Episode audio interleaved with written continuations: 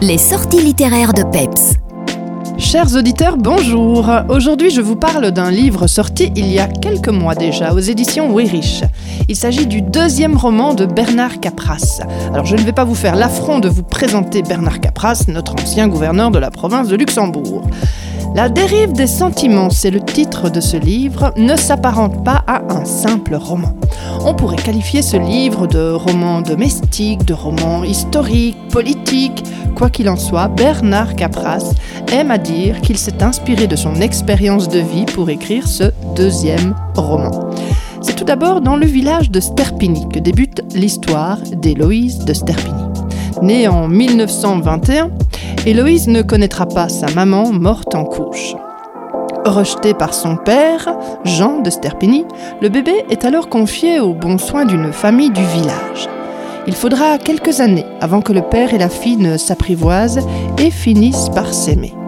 Mais alors que toutes les demoiselles de son âge se marient, le pied beau dont souffre Héloïse rebute quelque peu les éventuels prétendants. Or, la famille de Sterpini ne manque pas d'argent, que du contraire. Une fortune qui pourrait peut-être bien forcer le destin de cette jeune femme. Le lecteur est alors mis dans la confidence, s'imprègne du destin tragique de la famille de Sterpini, s'attache à cette personnalité qui ne manque ni de courage ni d'ambition. Au fil des pages, Héloïse laisse place à d'autres personnages, d'autres générations, mais reste en toile de fond, toujours bien présente dans son Ardenne natale. Le lecteur parcourt alors les différents chapitres à la découverte d'autres époques, d'autres personnages dont les destins sont liés. Cette lecture renvoie aux conditions de vie des femmes vers le milieu du XXe siècle, à la lutte pour l'émancipation des femmes, à l'expulsion des étudiants étrangers, de nombreux événements suffisamment marquants pour que l'auteur s'en inspire et donne vie à ce deuxième roman très réussi.